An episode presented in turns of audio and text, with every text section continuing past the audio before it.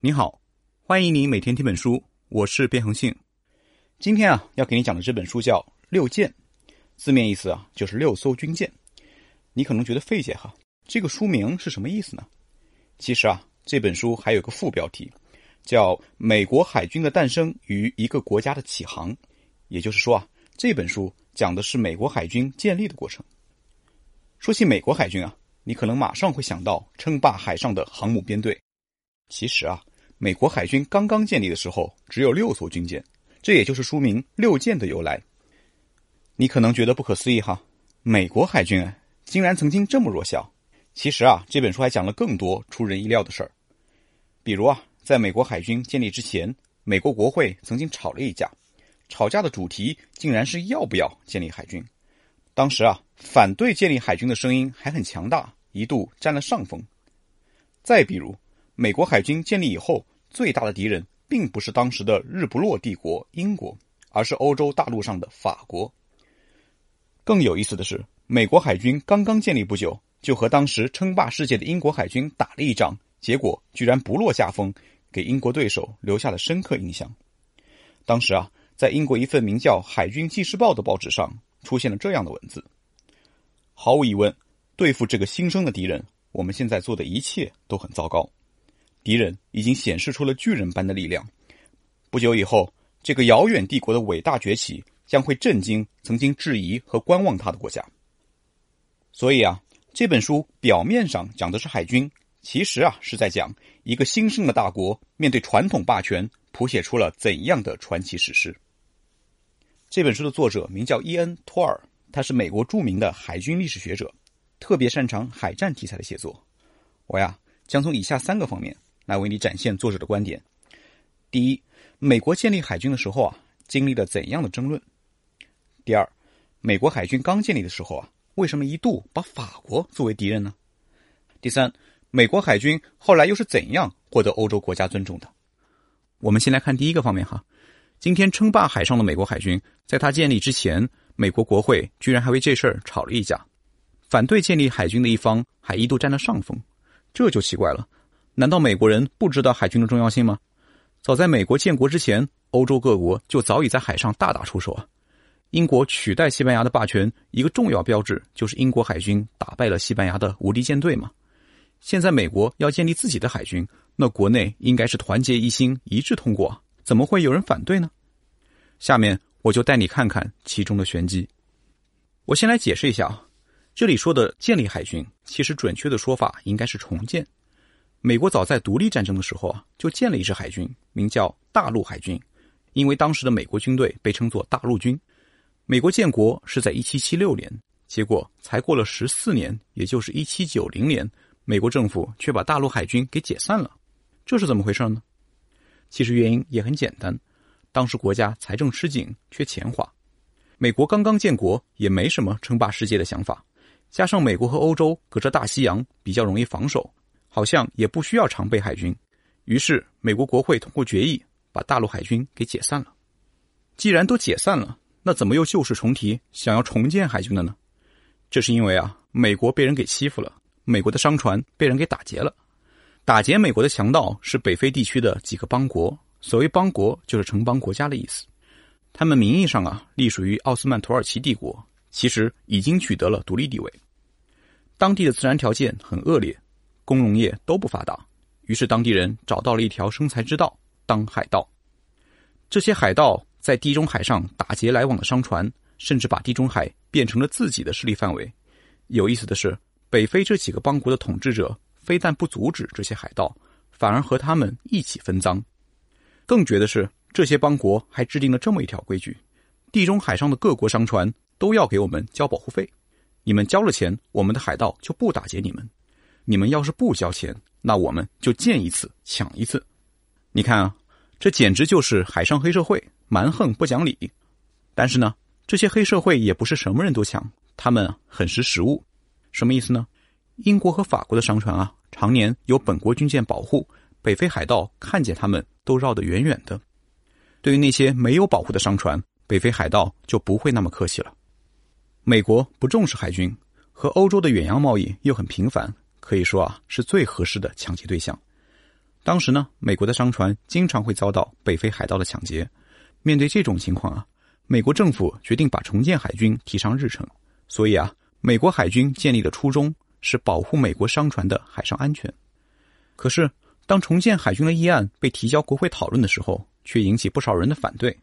哎，这就奇怪了，美国都被海盗欺负到这个份上了，怎么还有人反对重建海军呢？其实啊，反对派的担忧也不无道理。他们说啊。建设和维持一支常备海军是很大的一笔开支，但关键的问题还不在于钱，在于联邦政府将因此扩大权力、提高税收、增加公共开支，最后危及美国各个州的利益，影响个人自由。你看哈，这些反对的声音中，其实蕴含了美国特殊的建国理念，也就是联邦主义传统。这种传统啊，要求维护美国各个州的利益，对联邦政府的权力扩张充满警惕。总之，围绕是否重建海军的问题啊，美国国内分成两派，而且两派各有各的道理。就在相持不下的时候，从遥远的地中海传来了一个坏消息，最终促成了美国海军的重建。一七九三年十月下旬，十艘美国商船被一支北非海盗俘虏了。这支海盗来自北非邦国中的阿尔及尔，阿尔及尔呢，就是今天阿尔及利亚的首都，在当时是一个独立的邦国，也是海盗最猖獗的邦国。阿尔及尔俘虏了一百一十名美国船员，把他们带回去充当国王的奴隶。同时呢，阿尔及尔允许一些美国俘虏写信回家，向家人索要赎金。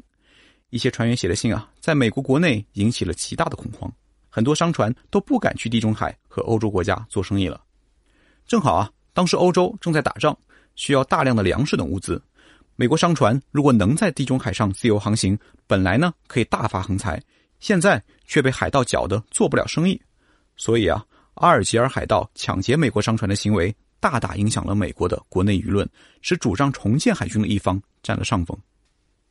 一七九四年一月二号，也就是美国商船被阿尔及尔海盗抢劫的两个多月以后，美国众议院通过了一项决议，宣布建设一支海军舰队，来保护美国商船免遭海盗的抢劫。同时呢，这项决议还规定啊，任命一个特别委员会来研究决定这支舰队的规模。特别委员会的研究结果是，应该建设一支由六艘护卫舰组成的舰队，这样就可以有效的对付海盗，保护美国商船的航海安全。这就是书名“六舰”的由来。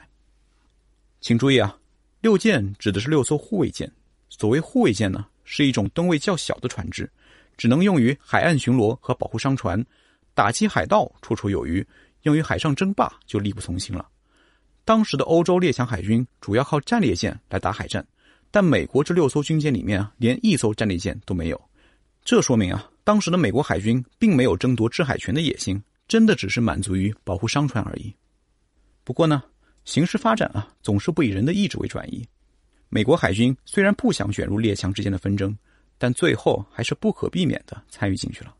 在当时啊，美国海军有一个最大的敌人，你可能会认为这个敌人是英国，因为英国啊，当时是日不落帝国。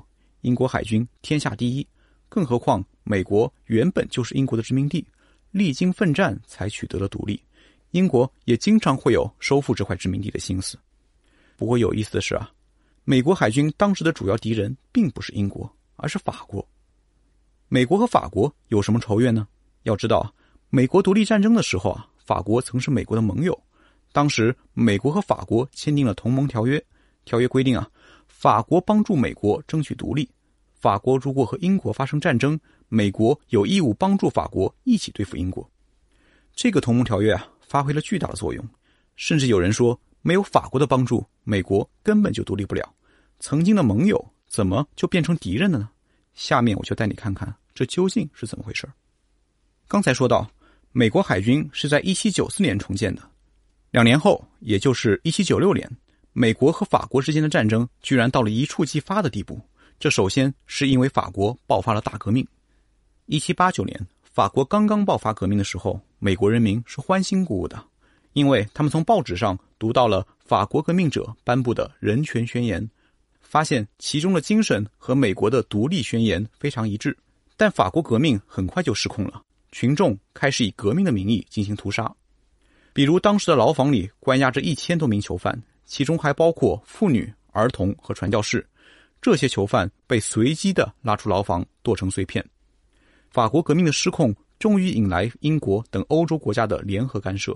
这个消息啊传到美国，引起了总统华盛顿等人的极大不安，因为美国和法国有同盟条约，这样不是会把美国也拖下水吗？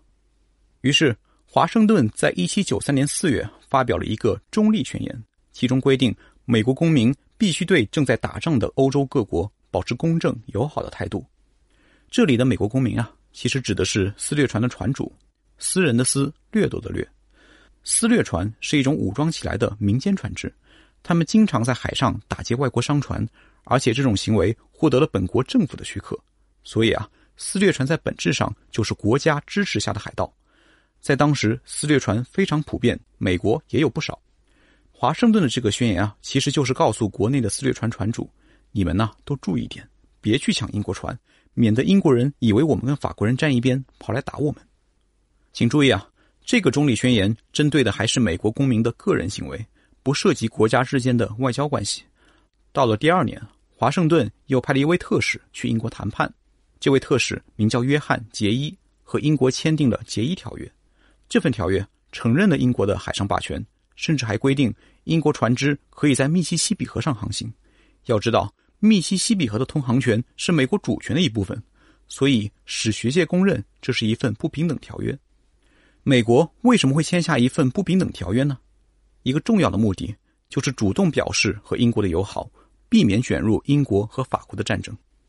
美国这下倒是独善其身了，可法国人不满意了。你们美国这不是背叛了法国吗？于是法国召回了驻美大使，而且没有任命新大使，两国的外交关系完全破裂了。除了这些外交上的矛盾，美国和法国之间其实还存在别的问题。刚才我提到过一个词“私掠船”，也就是国家支持下的海盗。法国的私掠船在当时非常嚣张，法国政府对他们也很纵容。在英美两国签订协议条约以后，法国私掠船开始把美国商船当成目标。根据当时美国国务卿皮克林的报告，仅仅在1795年一年，法国的私掠船就俘虏了316艘美国商船。这些私掠船有点类似我们明朝嘉庆年间的倭寇。他们不仅打劫海上的商船，有时还会侵扰内地。他们当时有一片根据地啊，就是加勒比海上的西印度群岛。你可能看过《加勒比海盗》的电影吧？这些法国自掠船其实就是加勒比海盗的主力军。西印度群岛距离美国大陆不远，法国自掠船有时打劫上了瘾，就会在美国海岸附近徘徊，甚至沿着河流进入内地。这种行为啊，进一步导致了美国和法国关系的恶化。也使得美国民众产生了对于法国的恐慌情绪。有意思的是啊，美国的国内政治又利用了民众对于法国的恐慌情绪，进一步激化了美国和法国的矛盾。当时的美国国内啊，分成两派，一派是以杰斐逊为代表的民主共和党，这个党演化为今天的美国民主党；另一派啊，是以亚当斯为代表的联邦党，这个党呢，就是今天美国共和党的前身。民主共和党。比较推崇法国大革命的自由、平等和博爱精神。他们认为啊，法国因为革命而更加自由和进步了。比如杰斐逊就说，法国革命意味着自由的风潮即将席卷全球。那联邦党呢，相对更现实一些。比如亚当斯就认为啊，法国革命最后也无非会以新的专制收场。美国应该小心谨慎，不要卷入纷争。在华盛顿卸任总统以后，联邦党出身的亚当斯成为美国第二任总统。他在政治上的最大对手就是民主共和党出身的杰斐逊，亚当斯为首的联邦党啊，为了对付杰斐逊呢，采取的主要策略就是把杰斐逊包装成勾结法国人的内奸。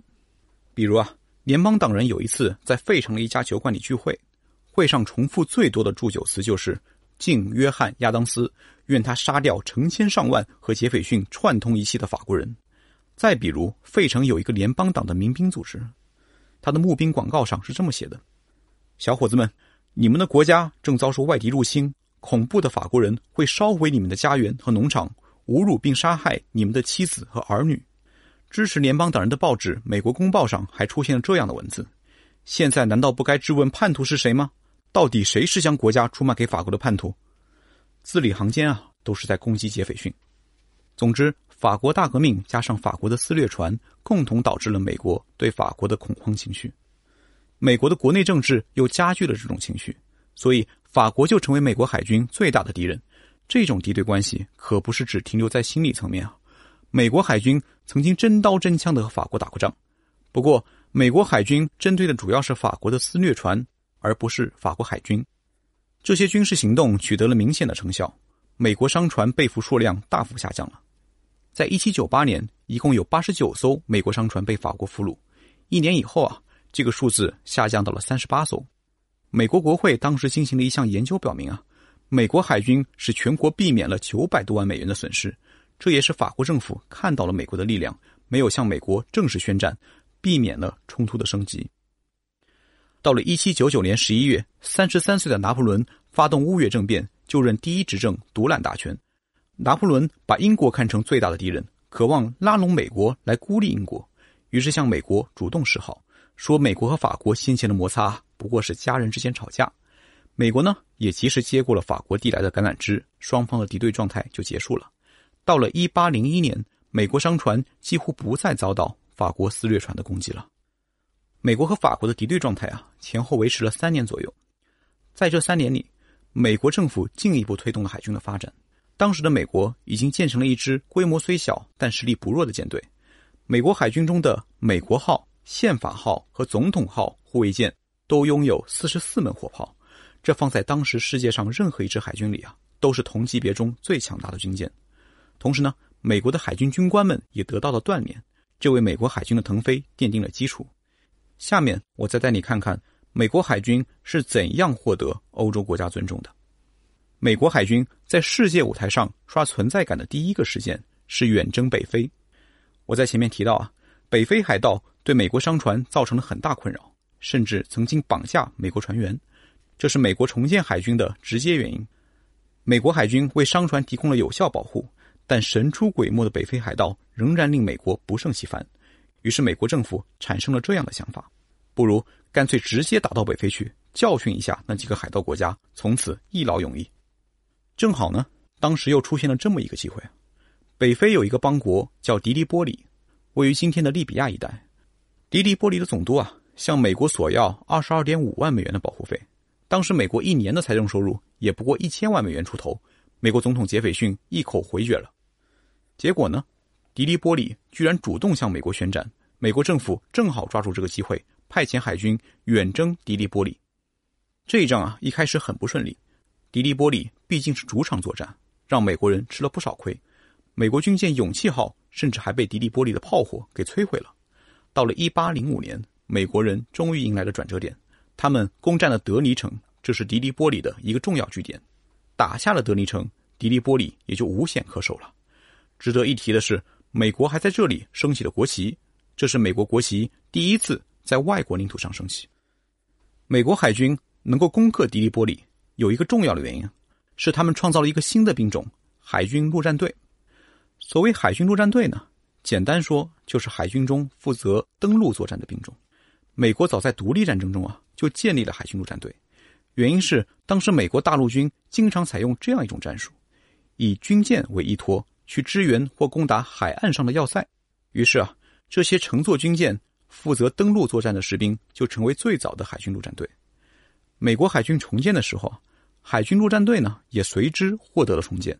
在进攻德黎城的时候啊，美国海军采取了兵分两路、海陆并进的策略，一边呢是军舰在海上。炮轰德黎城的港口炮台，一边呢是海军陆战队在陆地上进攻敌军的堡垒，这么两面夹击，德尼城就被打下来了。美军从此占据了优势，迪利波里非常恐慌，就和美国在同一年签署了合约，免除了美国商船的保护费。这场战争啊，是美军第一次在海外作战，年轻的美国海军穿过大西洋，远征北非，取得胜利，这震慑了北非海盗。抬高了美国的国际地位，欧洲国家呢长期被北非海盗困扰，现在看到美国人教训了海盗，也纷纷拍手叫好，对美国人刮目相看。不过呢，仅仅七年以后，美国人又被卷入一场更大的战争，连白宫都被烧掉了，差点亡了国。我们来看看这又是怎么回事这场战争的起因啊，还是跟法国有关。当时呢，拿破仑统治下的法国已经成为欧洲大陆的霸主。和作为海洋霸主的英国相互对峙，英法之间的冲突啊，又把美国给卷了进去。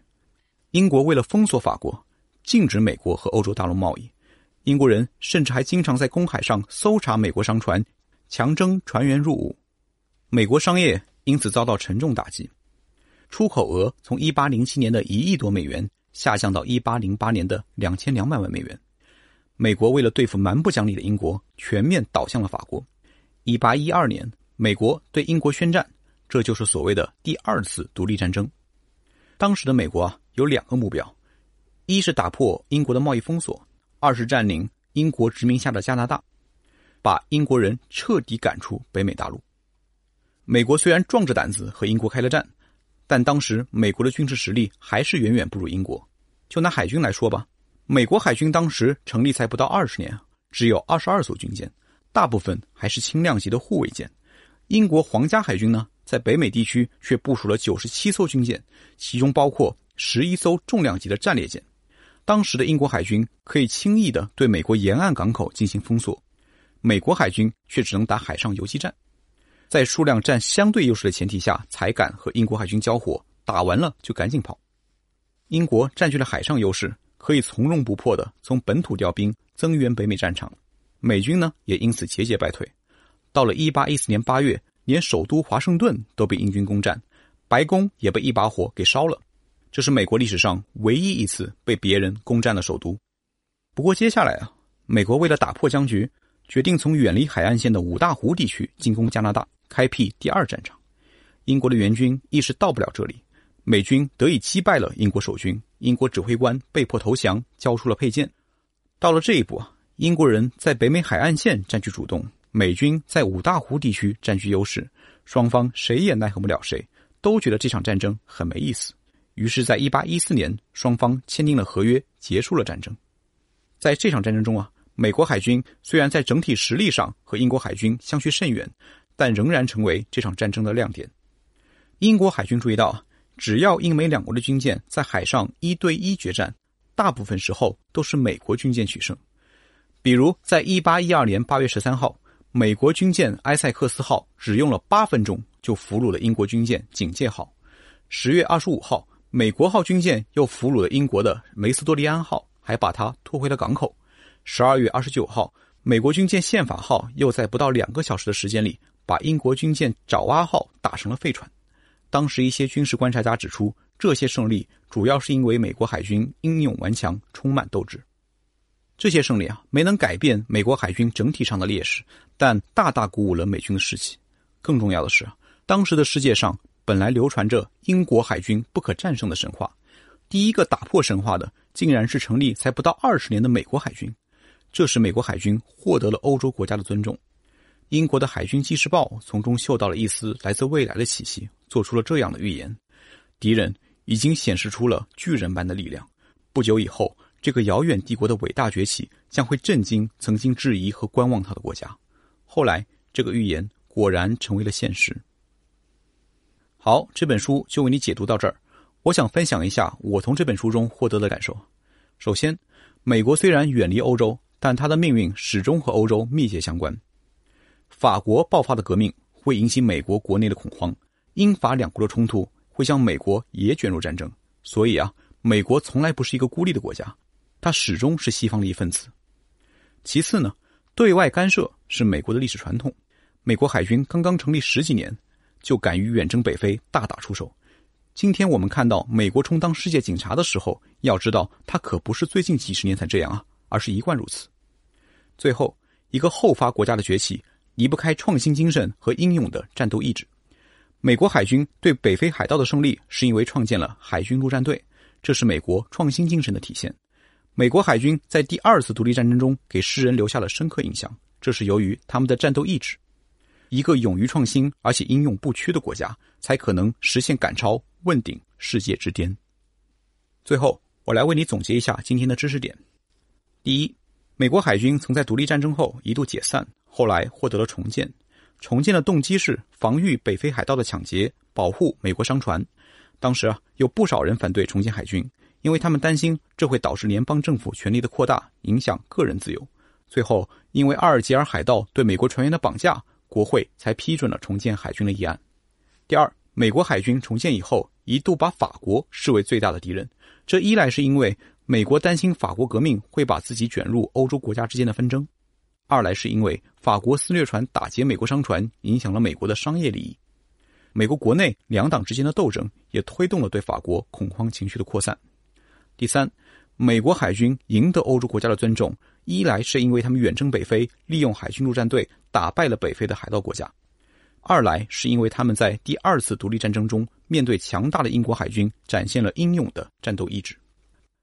以上就是这本书的全部内容。点击音频下方的文稿，查收我们为你准备的全文和脑图。你还可以点击红包，把这本书免费分享给你的朋友。恭喜你，又听完了一本书。